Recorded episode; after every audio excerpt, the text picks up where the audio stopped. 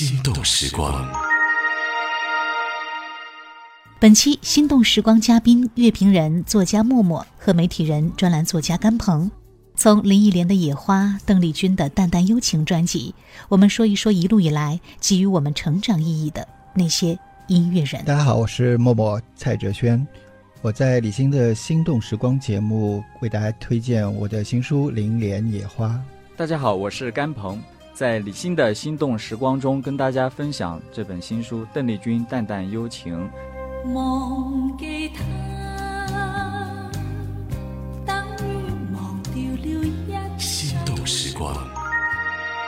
还有提到野花，其实我没有想到这张专辑，原来他不光是根本不去考虑他卖不卖这件事情，他真的要花好多的时间，就是为了我的一个念想。比如说我听到了这首欧美的歌曲，我要去买它的版权，这当中其实是特别复杂的一个过程。是一个什么样的契机，你会跟许愿老师达成这样子的一个共识，把这张专辑的前因后果、来龙去脉，我们要通过这个方式好好的去来聊一聊呢？就相对于李宗盛来说，大家不太了解许愿了。许愿呢是呃，我们八卦点的来说是李宗盛之前林忆莲的那一任呢？就林忆莲的前男友，前男友啊。然后呢，呃，其实其实这两年我一直在做一些呃，也不说推广吧，就是说想把呃，因为我我是有一个这样的想法，就是把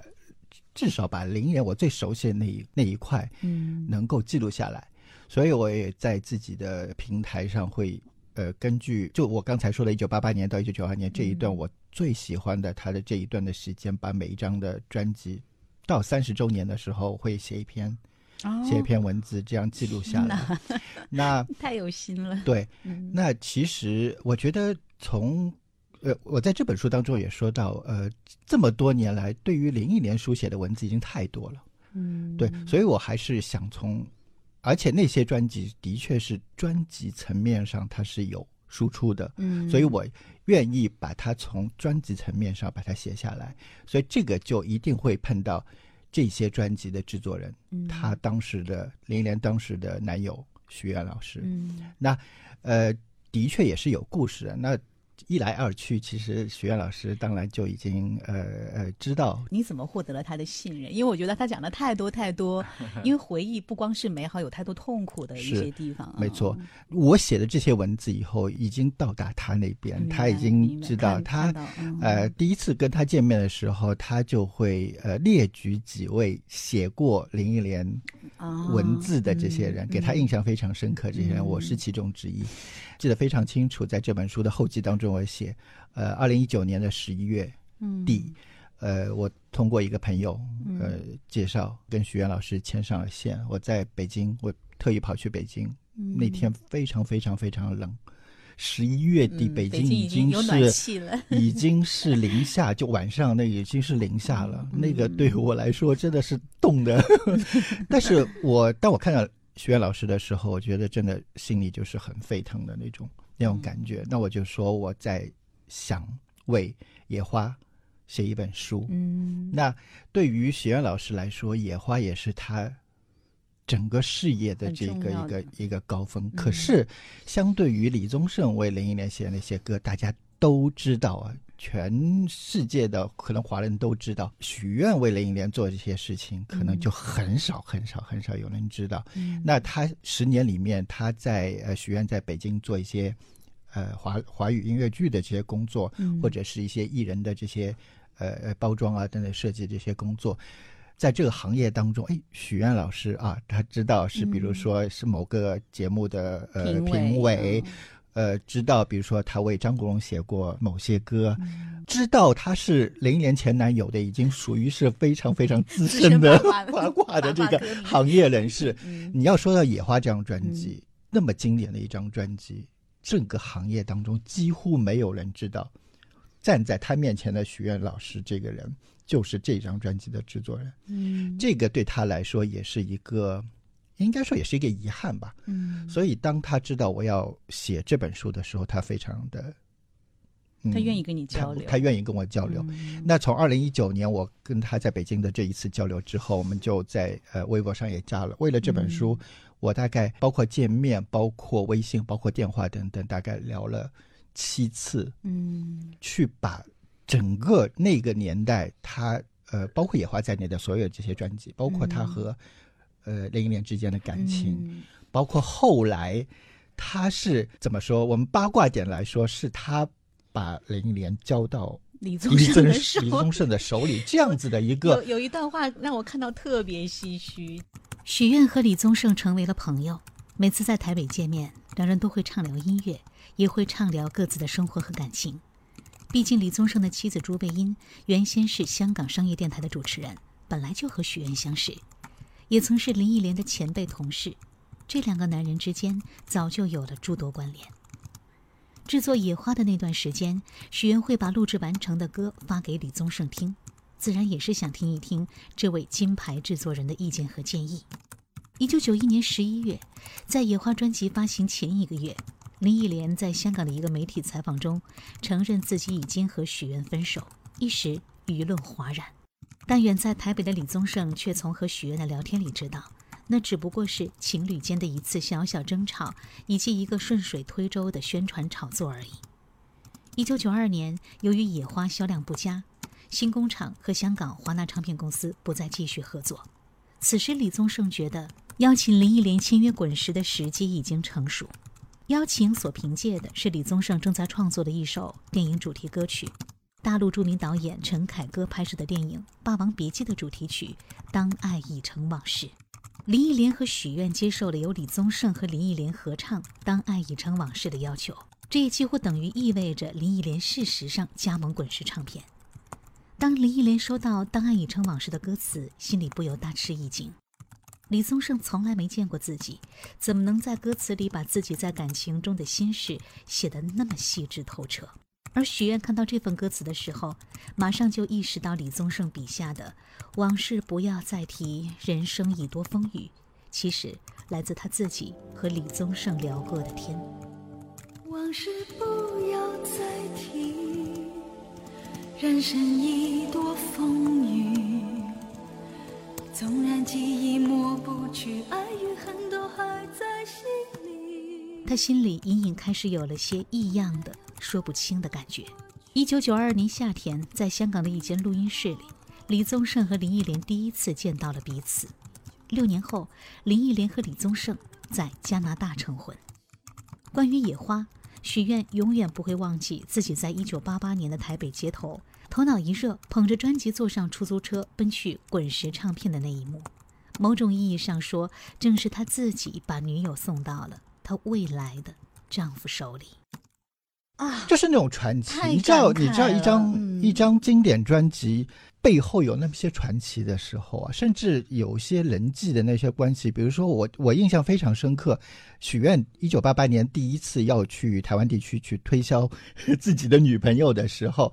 呃，飞碟唱片是对他吃闭门羹的，对，他直接就跑到飞碟唱片的那个对手滚石唱片的去要去找嗯找李宗盛，嗯。找了三次，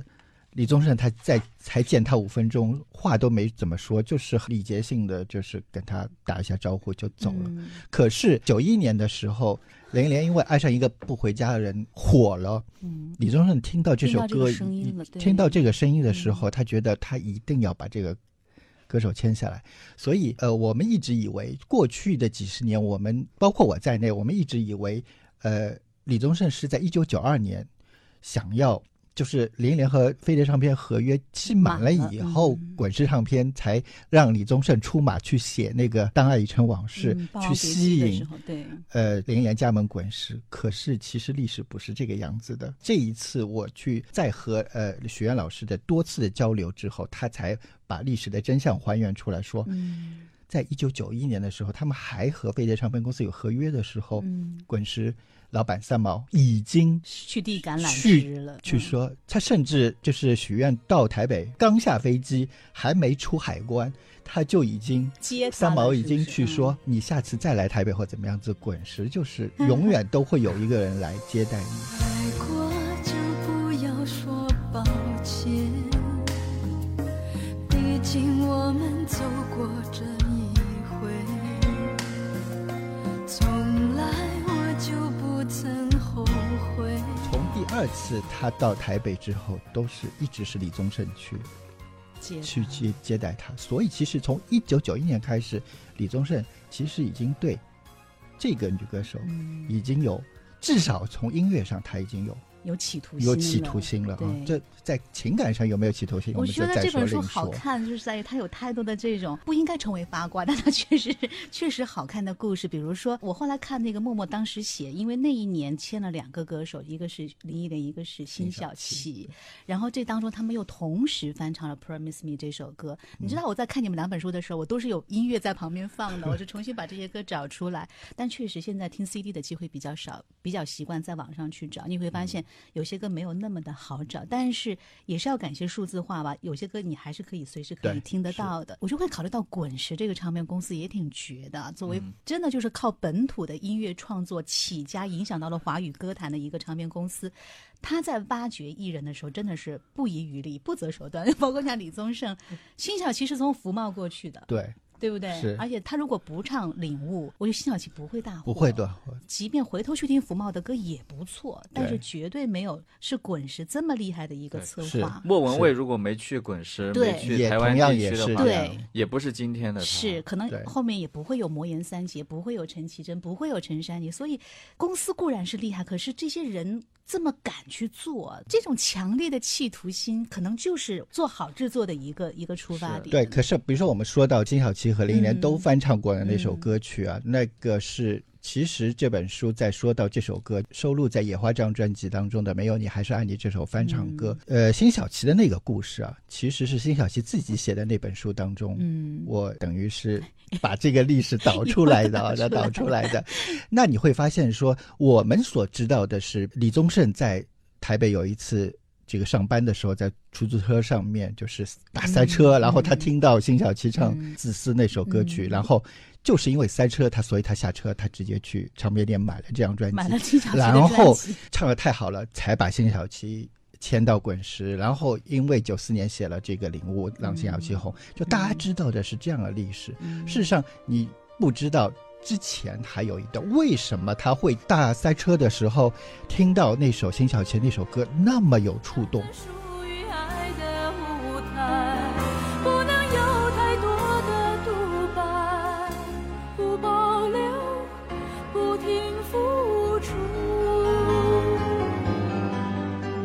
因为李宗盛他听的歌实在太多了，我想。嗯对于这样的一首歌曲，如果没有别的原因的话，呃，辛晓琪这首歌曲不一定会触动到他那么震撼他，嗯。就是因为这首歌和他刚刚签到的林忆莲嗯，唱的是同一首歌曲，对，而且是他花了很大的心思，那种那种人机际的缘巧机缘合巧合，嗯那种轮转关系他才他才把这个人签到。又是前不久刚听到那首歌曲，嗯现在台湾地区我自己的势力范围内嗯有一个人也唱了这样一首歌曲，而且是唱的应该说是同样的震撼的那首歌曲。说不出这一刹自然，估不到这一晚千年。你知道，在那种情况下，人的那种哎感觉才会出来很有。意默默在描述有一个画面的时候，我特别的感慨，就是嗯大塞车，他可以下车去一家唱片店，随手就买到了这个歌手的那张唱片 CD 或者磁带。那个年代已经远去了，但是却深深的在至少我们三位，我相信还有很多听的这个节目的听众心里是一个很美好的画面唱片店，是一个精神寄托，你知道吗？很特别的地方，它给我一种安全感跟一种想象，就是我不知道，可能喜欢那个手办的宅男们进到那个手办店是 也是同样的感受。我我就记得大学的时候，我每次去到校门口的那个唱片店进去的时候，有一种很踏实的感觉。然后看到满满一面墙的 CD 的时候，你就在想这个月要用省下来的那个伙食费买其中的哪张唱片。墙上贴的那张海报，你是不是可以请求那个你已经认识的老板给给你是不是？把它给你，然后再贴回宿舍的墙上？这种美好的记忆哦已经消失了。就是唱片店会给我们这些听歌人最早的那种完全没有功利心的，对就是填补我时间。但是但是其实我也很想告诉大家，就是说《淡淡幽情》这张唱片，嗯，这本书是现在写的，但《淡淡忧情》这张唱片其实很值得大家无论如何用实体的呃形式去收藏一张的。像我自己黑胶版本我就有好几张，CD 也有好几张，磁带也有。嗯因为到现在为止，像我去日本旅游的时候，会发现二手唱片店里面还在卖这张唱片，嗯就是当年你想听不懂中文的日本人们，他们买回了这张唱片，然后还在流传着。对啊，那在今天，如果大家有机会，但是你你书里说到的，就是像我记得很多的宋词，就是因为要唱出来，我不唱我我背不出 来，背不出。来是吧？顺啊，对明月几时有，把酒对问对对对对，你你你这么好好念，我念不出下去，但是我一定要唱，我才能唱出来。对其实刚才说的唱片店，我觉得呃，李宗盛去唱片店买这个辛晓琪这张专辑，这个之所以这个画面、这个故事会成为传奇，我们会传颂那么多 年，嗯，包括辛晓琪自己的书里也写到这一段，是因为有唱片店嘛。对有唱片店，李宗盛那个嗯时候，呃，塞车了，听到这首歌，他叫司机马上到最近的唱片店去买。嗯作为滚石唱片的副总经理，一个滚石唱片的金牌制作人，去自己花钱到唱片店去买一个 别的公司的这样一张唱片，这个是调研。这个是这个是真的是那个时代才会留下的传奇，所以才会在辛晓琪自己书里，包括这一次《林月野花》这本书里也都提到。可是如果这件事情发生在今天呢？李宗盛在车里听到，赶紧去那个网站哦对对，搜一下马上马上就是他也不要哎再开车或者把手机打开就听到那首歌，这个传奇可能就它就是很就不能流传你说现在的歌迷应该不需要像我们这种千辛万苦去唱片店、去地摊、对去一个莫名其妙的房间里去扒拉一些唱片我。我 我有一次，我可能是因为小时候看三毛的书里面有一篇文章叫做《拾荒记》，哦三毛从小就喜欢在垃圾桶捡 垃圾堆捡东西。我有时候经过那个，因为上海的大街小巷很可爱，有垃圾桶旁边真的是有我也经常看 会丢一些东西出来 晚。上就会拾捡到那种各种各样奇怪的。对啊，有人丢沙发出来，有人丢抽屉出来。有一次我真的看见那个，我不知道为什么，我就觉得那个垃圾桶旁边的那个柜子里面有我想要的东西。我一打开，里面是一盒邓丽君 NHK 演唱会的录像带。天哪对，我觉得可能是呃，录像带就更没有机会看了，机器都没有了。对，那年轻人可能会觉得，对啊，这怎么播放啊？可能是他家里长辈留下来的，他就把它给当垃圾丢出来了。哇，我如获至宝捡回家了，。对确实对于某些人来讲是宝贝，对于某些人来讲是垃圾。但是你要知道在，是我我后来展开了一个联想，在八十年代的时候，这这卷录像带要能够漂洋过海，然后到这个上海人的家里面，嗯也是经过了一番周折跟风浪的。他一定是当时是很喜欢，也是在音乐当中被寄托了很多感情。所以就是天涯海角觅知音嘛。哎，我觉得这个这个宝贝跟垃圾真是相对的。当然，现在可能听的机会也很少，但是你看到他们，它就是一个代表了存在，你一个的年代还有，就是对一个一个你的。我为什么会成为？现在的我，是是因为这这些东东西是是是，年轻都会老去，流行的东西都会过时，但是最后有一些东西会留下来，留给那些就是懂得它的和新一代再去接受它的人，这些就是经典呀。因为我们今天在讲，就是说《月亮代表我的心》是经典，嗯，可是，在当时来讲，它也是邓丽君的一首新歌，嗯。一首翻唱，嗯。在当时也是去打榜的，去作为碟去送给电台 DJ，在唱片店出现的，是经过了时间，时间把它变成了经典。嗯，时间其实很重要而且我。觉得《淡淡幽情》为什么现在还特别有意义呢？就是它确实是有教学需求在里面。对，因为真的，默默你不知道，就是我当妈妈了嘛，嗯就是很多就做儿童教育的人就在想，怎么让孩子能够喜欢唐诗宋宋词，词所以就会有了很多吟唱，对吧？他们会会把这个词儿变成一首歌去唱，可是。你知道，就我们就会变得很挑剔，因为我可能我不喜欢这个东西，那我为什么不去听《淡淡幽情》呢？是我听完这张专辑，我背会了十首词儿，二十对十二首的词，首唐而且都是考试考的概率很大。对啊，这就是对不对？这个哎，那这样说，那看野花这本书，听这张专辑也是有有收获的。十种野就是花，那个年代，十种花，那个年的花语 花呃，你就看，你就可以知道说，哎，这个自然世界的花是怎么样子。大家好，我是默默蔡哲轩，我在李欣的心动时光节目为大家推荐我的新书《林莲野花》。大家好，我是甘鹏，在李欣的心动时光中跟大家分享这本新书《邓丽君淡淡幽情》。我欲乘风归去，唯恐琼楼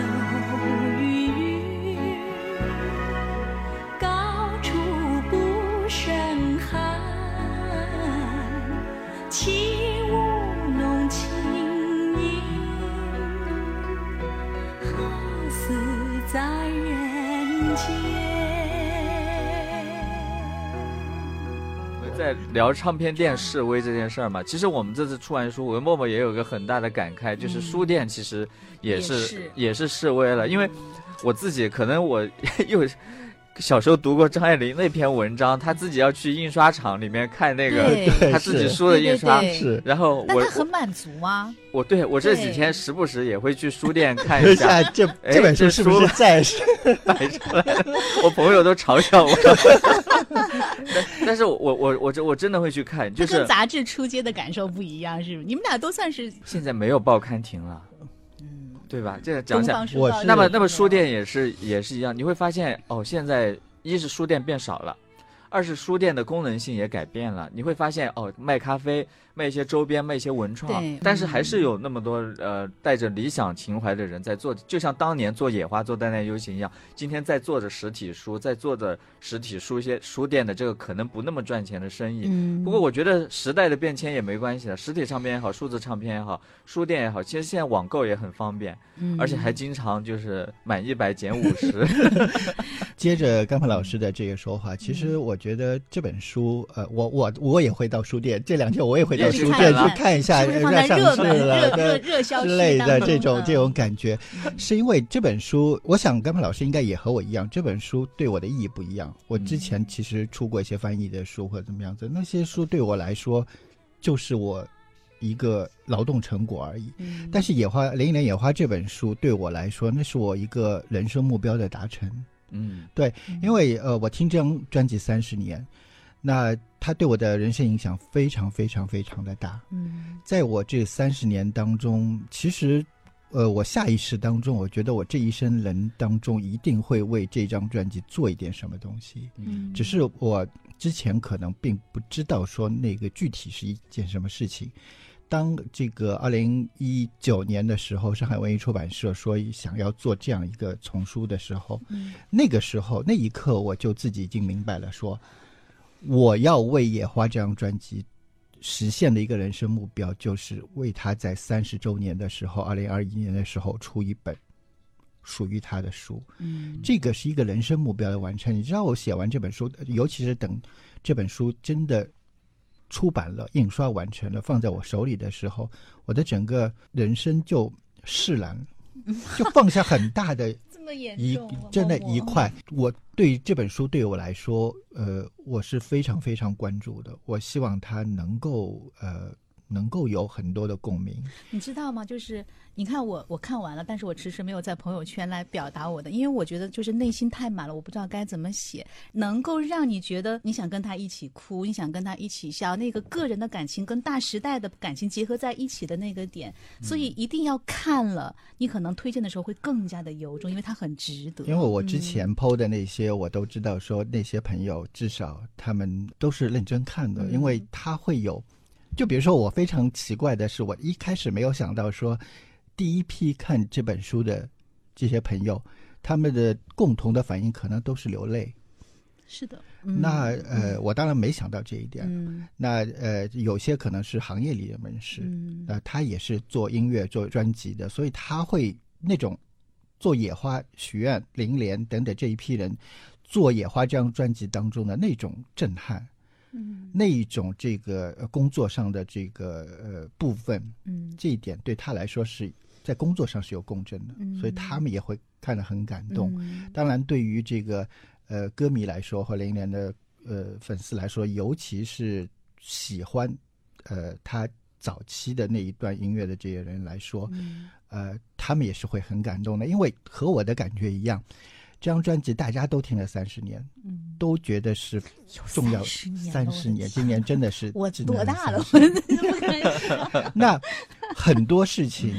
呃，你通过创作者、制作者亲历历史的这一批人，嗯通过他们的自己的讲述来告诉告诉你很多你不知道的东西。嗯我觉得我始终只是一个传达者，嗯只是个记录者。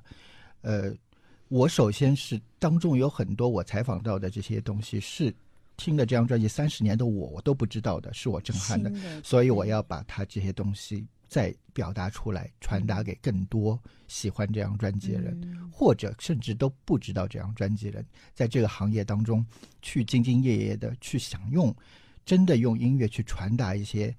呃东西的人，去改变文化、改变音乐、改变社会、改变甚至我们改变世界，有这样抱负的人，嗯他们一定是会有一些共振的。我觉得这一点是肯定的。我觉得就是我们这些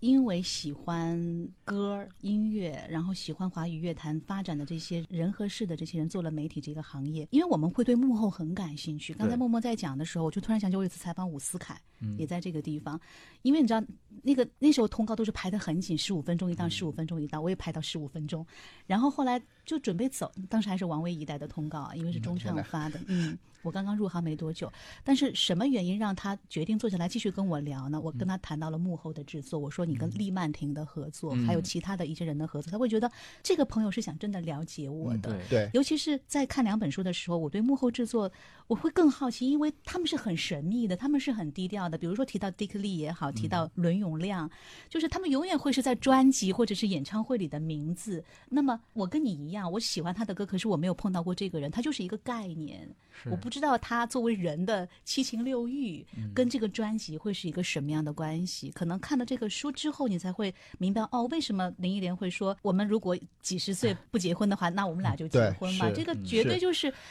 就是革命战友的那就是种感可情，能呃，嗯普通的人是当八卦看的，对就是给一个标题的眼，对对对就是这种。嗯可是他的背后是有真正的深意在的。对这两个人他们之间的感情，他们在工作上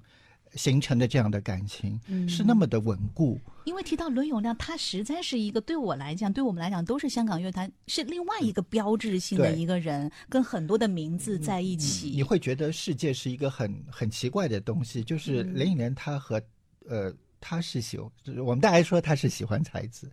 可是呃呃，这些才子和她都最后都是嗯没有以感情来说是对对有有缘无分这种感觉都分手，可是呃，伦永亮像这样子，只是在工作上和他建立的这样的友情，嗯其实是最稳固的，所以你会觉得这个世界的感情其实也是很微妙的。对啊，你会觉得嗯爱情这个东西好像有时候不可靠，可是工作或者 包括林忆莲的发型师也跟了他很多。我那次去看林忆莲演唱会的时候，他特别介绍了他的发型师嘛，跟也是跟了他很多很多年的。嗯就是刚默默提到的这些音乐才子都到站下车了，但是但是他身边，他工作人员成为了身边的人对你人。你你嗯可能并不是基于爱情来的这样的关系，反而是更稳固和更更持久。这个也是音乐给到的一种一种魔力，或者说一种收获。是啊，所以有时候流行歌曲其实蛮奇妙的，它能够寄托和发散我们很多的思考的。就像有时候我在《淡淡幽情》这中间的很多宋词，听邓丽君这些歌的时候，我会觉得有一种幻灭之感，你知道吗？你你会知道写这些词的人早就已经烟消云散了，甚至于邓丽君这个歌手，她的肉身也已经在这个世界上泯灭了，你就会觉得人生其实很虚无的。但是在这个虚无当中，你会发现这些词，他唱的这些内容，他那个精神又活在这个世界上了。因为当你看到中秋快来了嘛，当你看到月亮的时候，你会发现“明月几时有，把酒问青天”。这个词在这今天的这个日子，在这个夜晚，它是活着的。邓丽君的声音，在你听到她的歌曲的时候，你会觉得她不会没有在一九九五年的五月八号离开这个人世间，很很奇妙的这种感觉。而且问题就是，我以前觉得就是当时三毛去世啊，嗯。张爱玲去世，呃，邓丽君去世，因为我们都还太小小了。是。现在忽然看，邓丽君去世也只有四十二岁，我都已经过了这个年，我就想起黄舒骏写呃一九九五的时候，他在写杨明皇，对不对对？他把它写我我现在已经对写到了邓丽君，他也说到了，我现在到了你离开的那个年纪嘛。对，我其实还挺伤感，就很伤感而且就是刚才说，呃，现在说三十年，其实百年也不过如如此。其实时间过得就是很快，可能真的每一天每一年，它可能就会决定一个世代的变化。这个。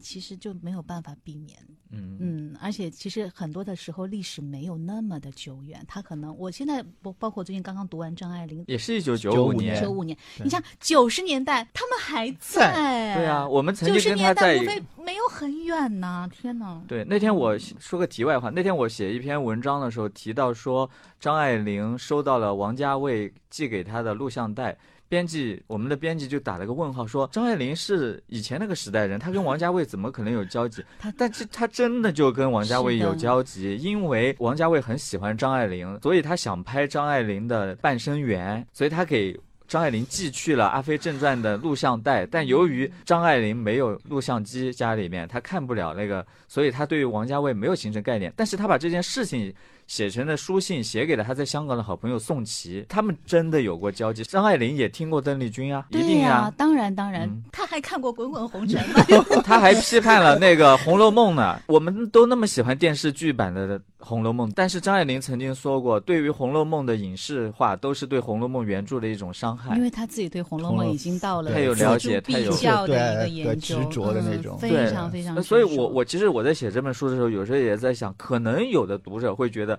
我做的这本书 对于《淡淡幽情》对于邓丽君也是某种伤害，因为可能不是他们想象的那本书，或者不是他们印象中的《淡淡幽情》。但是我觉得我在做的是我的角度的一个解读、一个诠释，嗯让一些可能还不知道这张专辑、不知道这其中一些故事来龙去脉的人一个切入点，去喜欢邓丽君，去喜欢《淡淡幽情》这张唱片，重新的认识它，重新的了解它。春花秋月何时了？往事知多少？新书出来了之后，其实我对于送书这个事儿都很都很谨慎，因为我总觉得说我说默默呢，是不是还发一点自己的小宣传？甘鹏是几乎一次没有发过。我说你在介意什么？我我我我这个就是说生活方面蛮蛮高调的人，我不介意跟大家分享我的吃喝自拍呀、玩乐。自拍对对，有人说你很自恋，我觉得 who cares 没关系。见证了一个胖子变成型男的过那程。真的是对，但是这本书我反而很变得很很敏感跟低调，因为我总觉得，如果对于一个不喜欢、不感兴趣的人，你塞给他一本书，可能对他是一种冒犯。那天我听了一个一个一个朋友说，他现在阅读他晕书，已经有阅读障碍了，是吧？对他说他看到一本书打开的时候，他他头会晕，就是嗡的一下。哎，你们这个排版特别好，因为字隔的挺远的，不是很密，你知道吗？所以，所以我我其实我挺怕，就是说，对于不感兴趣的人，他收到呃变成送给他的所以我我我宁可一些朋友他们喜欢来问我要书，其实我挺高兴的。前几天那个黄龄。他那个，啊。他看到看到了默默的那个推送，下面同场加印了我的那个，同场加印，对，他就来问我，系列我。还没给黄玲送送书呢，然后然后然后他他看到的，你知道我写书，他来问我，呃，他来问我说哪能买，我就我就很开心，因为我觉得来问你要书的人是真的很喜欢的很喜很喜欢这个书的人，那我送十本百都都没关系。对对对，嗯、所以我觉得如果就今天如果听这节目，因为我们三个现在是在呃聊嘛，但是听到的人可能是形形色色的。对对，如果你对邓丽君感兴趣，如果你对《淡淡幽情》感兴趣，如果你听过这张专辑，或者你没听过，但是你引起了你的兴趣，包括《野花》这张专辑，对，我都其实很很开心，很希望大家，因为现在书店也真的很难找，就网上买网起来都很都都很方便，然后看一看这个书，嗯。看这两本书，除了跟你俩是认识之外，更重要的是它的内容吸引我，和它带回了我很久违的一种看书的感觉和我听歌的感觉。我真的就是我在听我在看野花的时候，我就必须耳边一直在放林忆莲，虽然都是网上的歌曲啊，而且我就突然间找不着了这张专辑。呃，你是说在野线上吗对，就线现就是实体，我家里也没找着这张，，啊呃，实体是已经买不到了。呃它其实一直在在版，不知道能不能给大家透露一下，嗯就是呃，这一张专辑，因为今年是三十年嘛，嗯然后呃会有，目纪念前版目前拥有这一张专辑的。呃，这个录音版权的这一家香港地区的唱片公司、嗯。是徐元老师授权给他们的，因为版权在徐元老师手里。他们今年刚呃在九月份他们会出一个新的再版，对因为这张专辑据说是零一年所有专辑当中再版次数是最多的，最多。的因为它虽然在一九九一年的时候呃这个呃呃销量非常不好。嗯可是，在十年之后，突然大家就会发现这张专辑的价值嗯在什么地方，所以就变成，呃，是林忆莲名下的专辑再版最多的。那今年肯定三十周年，他肯定有再版。嗯然后香港的那家唱片公司就问我们订购了一百本的书，然后和那一张专辑在香港地区卖的时候，它是同步发售，就做成一个套装这样一个形式，对。然后呃，说到这个这野花这张专辑目前在线上的这个收听方式啊，大家很多人来问，因为呃拿到这本书以后，大家习惯性的打开某 Q 音乐、某云音乐、嗯。这两个平台目前都听不到，嗯。那是因为呃。许愿老师拥有的这张专辑的版权，版权包括我们现在有有台有一个非常火的一个哥哥的节目，啊里面有所谓的大湾区男团，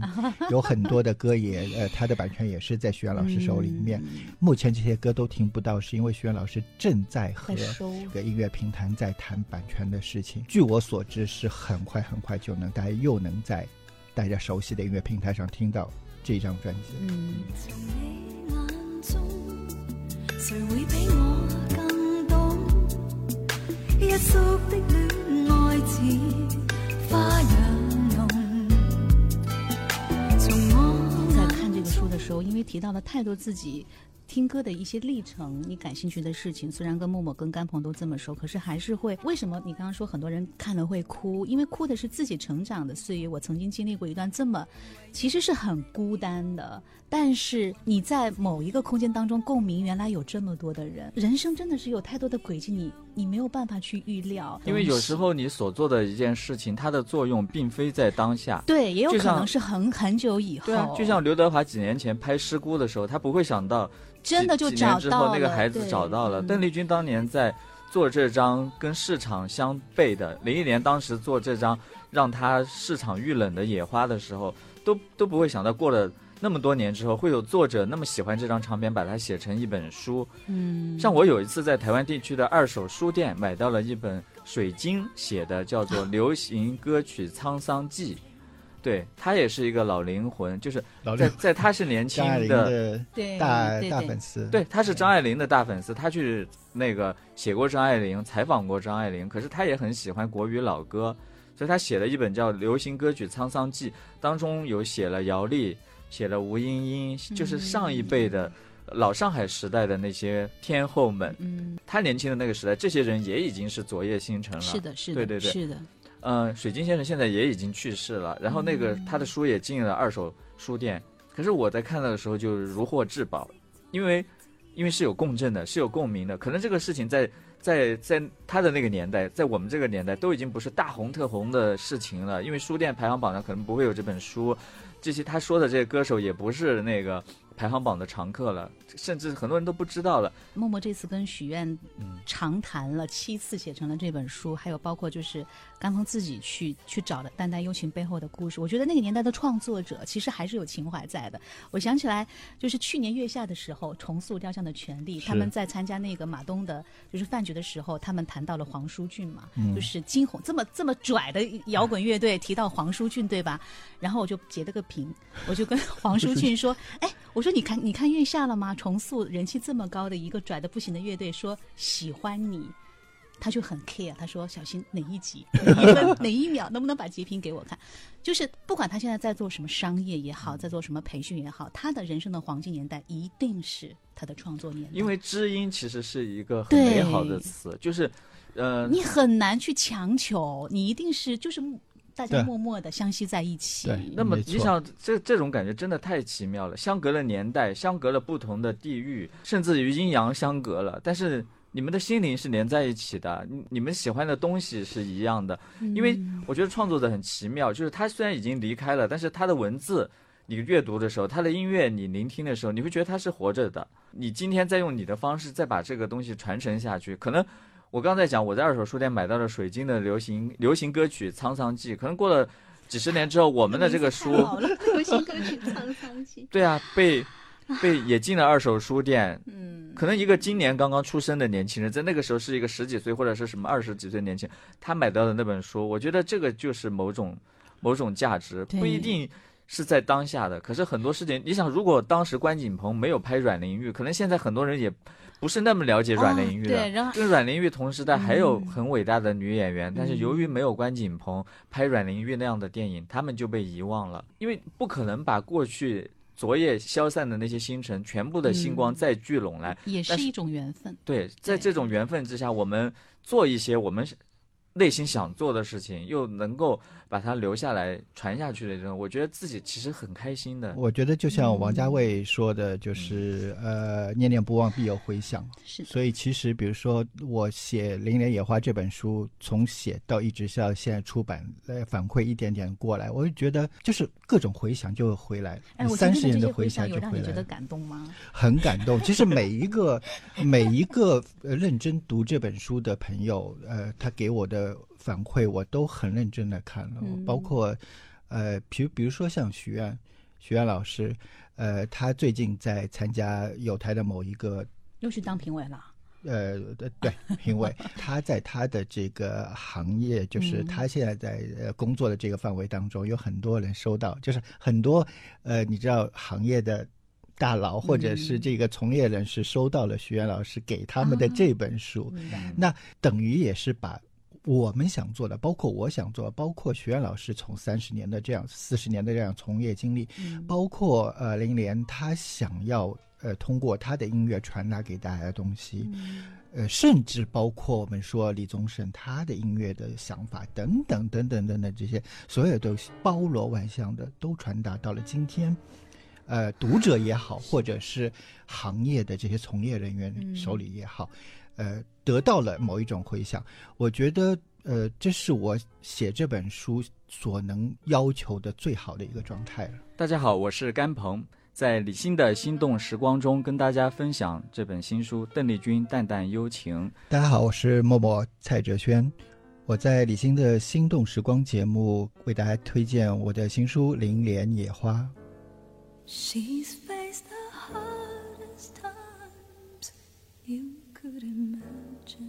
其实有些事好像感觉其实一直都知道，但是通过这次的文字，好像那一幕又变得更加的立体。我记得我当时采访李宗盛，因为他在上海生活过几年，是因为林忆莲的关系，然后看默默的书，知道啊，是因为林忆莲妈妈的关系，又回到了上海。李宗盛跟着他们一块儿回来。我当时就问李宗盛，你对上海的感觉？他就是一声长叹说：“哎，上海给我的印象就是冷。”雨就是很伤感的，就是你你可以知道那那五年对他来讲，在上海是一个什么样的印象，他没有那么的爱，也没有那么的喜欢和其。实这两个人的关系是因为上海而对破裂的。那我们因为李宗盛写过一篇长文，嗯我印象最深刻的，除了他说二零零一年三月五号他们的班机降落在虹桥机场这个时间点，在这本书当中我也采纳了。还有一个最最最最深刻的印象，就是他当时他和林忆莲住在那个桂平路还是那个那个地方，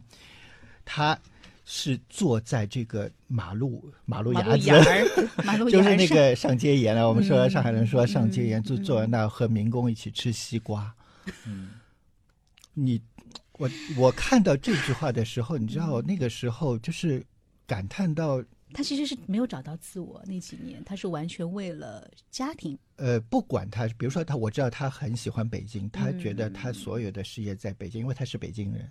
呃，他籍贯是北京，他喜欢北方那种。对那个那那那种文化，对于北京来说，对他事业也是有发展的，而且他真的是林燕妈妈在上海病重，嗯正好在那个之前的上一个星期，呃，这个李宗盛刚刚因为莫文蔚的《十二楼》那张专辑得了金曲奖金曲奖最佳制作人奖。嗯你可以想象，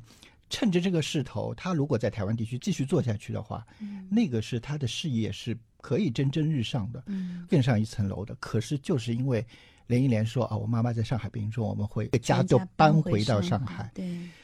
然后在上海，李宗盛是要坐在那一条林荫小路的这个呃马路上，在蝉鸣之下跟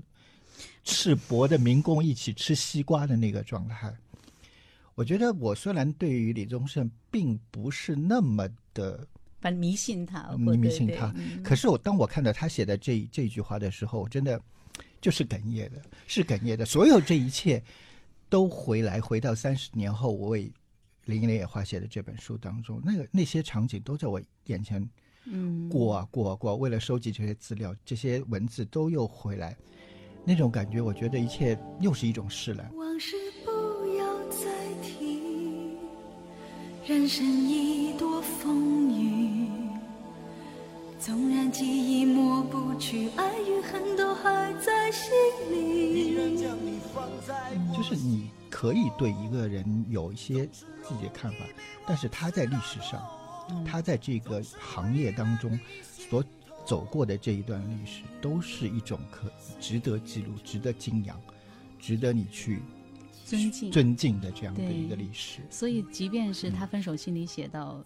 你我的爱如果是错误，愿你我没有白白受苦，不是最早写给林忆莲的。可是是这两句话代表了太多的感情，这个可能是爱情，或者是是可能某某一种关系。就是你但愿你的人生没有辜负这段时间，你没有白白受苦。然后包括你看，我刚才像甘芳提到的一个音乐在时空当中的力量啊，像今年东京奥运会。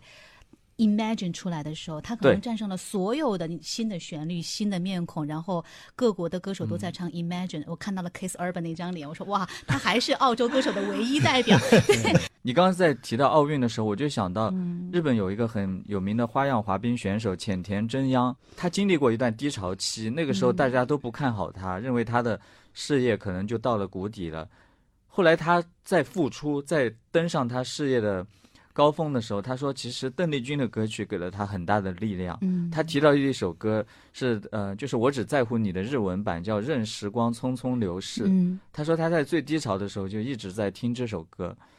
因为有时候你自己的那种哀愁或者你你自己的那种悲伤很很大，可是你如果拉长了那个时空的距离，你会发现，其实你经历的这些忧伤、这些悲痛、痛苦，前人都经历过，在大时代当中，它真的很微小，它都会嗯出现，再消散，再重来。其实人生就是这样的。所以有刚刚我们在讲林忆莲、李宗盛的情情爱爱，可能很多人的情情爱爱，其实千百年前已经有古人在经历过了，都写在宋词里面了。嗯月上柳梢头，人约嗯黄昏后。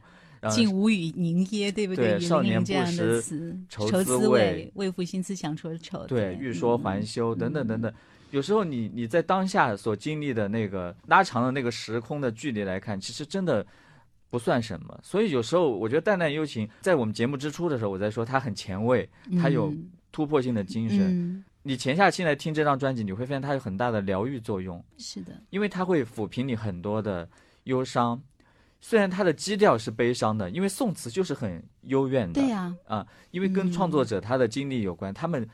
失去了自己国土的帝王，嗯。经历了巨大伤痛的有情人，嗯，等等等等，千百年来这些伤痛一直在重复着。嗯，我们今天只不过是某种重演而已。看这两本书，我觉得你说的那个疗愈，不光是重新去听了两张专辑，这两本书也给到我很多。人 年纪慢慢大了嘛，你受到生活的冲击会越来越多，尤其到现在你上有老下有小的这个年纪，你对很多生活的伤痛你有了理解，而不是小时候你光听歌，你只是你就是一个为赋新词强说愁的那个年纪。你现在知道离别是什么，你知道失去是什么。看这两本书会让我觉得，可能有的情绪太过于太过于悲伤了。那其实有些悲伤的歌，它除了悲伤的表象之外，它其实有很多很多，其实希望你能够去找到一些力量的地方。就这两本书给我挺大的一个触动，而且确实有些失去的东西，它不应该就没有了。嗯，就没有了，他还是应该就是也像默默这样的作者、甘鹏这样的作者，去帮大家再重新去梳理一下，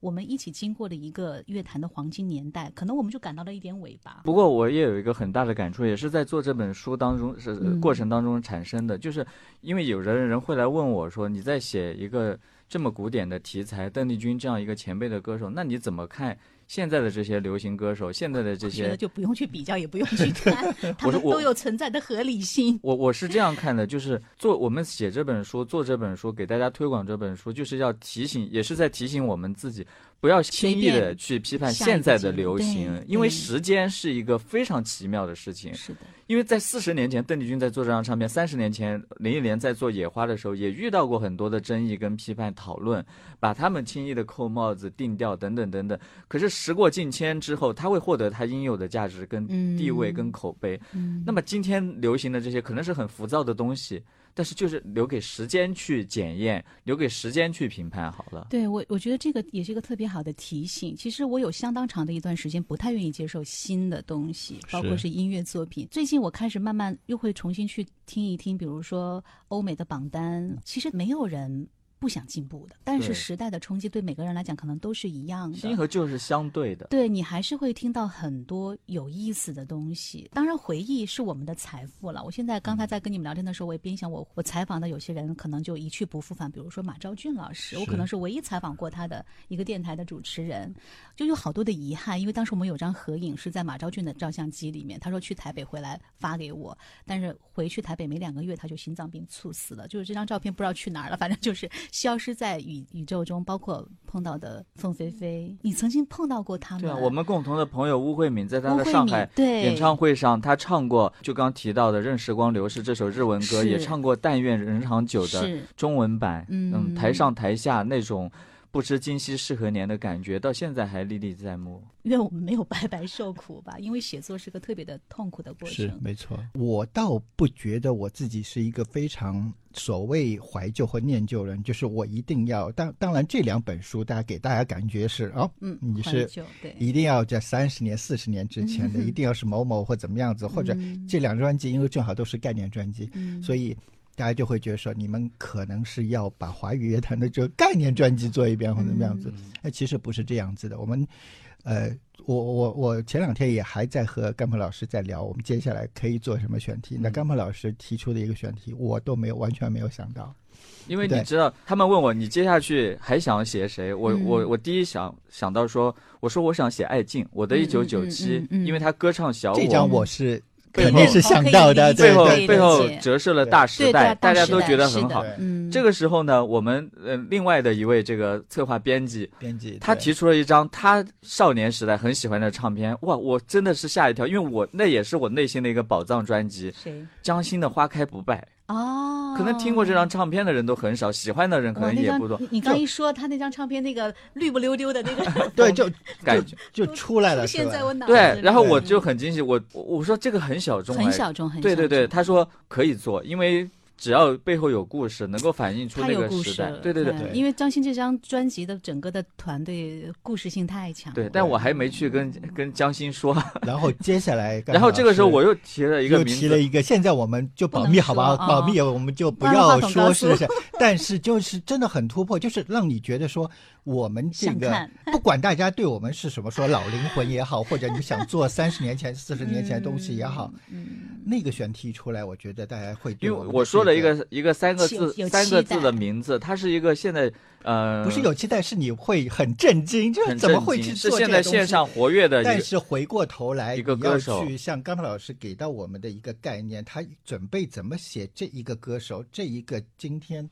其实很很流因为我们每个人都不是孤立的，一张唱片出来，它在这个市场上留下来，它背后就像爱静的《我的一九九七》折射了当时的那个社会。呃，我们刚提到的这个不能透露名字的新年轻这个人歌手，年轻歌手吗对他的背后也是有他时代性的。虽然在当时来讲是一种喧嚣，有的人会觉得浮躁，甚至也是出现过争议的。但是时过境迁，时间过去之后，你会发现当年的青春同路人，有的人已经去世离开了。有一些歌曲实实在在的在这个市场呃音乐的长河当中留下来了，有很多的歌手现在也变成了大家奉为经典的，所以其实真的就是还是交给时间而。且刚才老师说的那张专辑，他写那张专辑其实用意不在那张专辑。你们俩太讨厌了，就不要再说了，我也不知道是。待会儿把那个麦克风关。了。他还他他还没有接受我的这个这个呃邀请跟请求了，嗯但是我已经把我们的书递列给。在计划当中了。对对对对对，好有趣啊！就是这就是文字工作者跟声音工作者，大家在表达的方式不一样。可能我们是一说说了两个小时，然后说了很多年代的东西，可是，在写《野花》跟《淡淡幽情》，两位要花很长很长的时间，所以这是一个花很多时间去做的事情。包括刚提到马昭俊，马昭俊做过邓丽君的制作人，嗯哼，对不对，很早的时候，是所以呢，我就在想，反正大家有想法，我们就可以随时来聊聊天。大家一起在一起听听歌的时间，我觉得真的也是好难得。因为就像我说的，我自己听歌的年代，我没有什么共鸣的人，但是后来是进入了这个工作圈子当中之后，不管大家写了多少，对吧？idol 的报道，可是真正喜欢的是什么？大家是其实是一切尽在不言中的没。错，这两本书我真的是要推荐，不是看在朋友，当然也是看在朋友的面子上，没有。但是这个是放在最后的一个原因是，这是两个好故事。哎呀，说大卖这种词儿太俗套了，但是我觉得一定会找到他的很多的知音的。是谢谢谢谢谢谢默默呀，谢谢甘心动时光。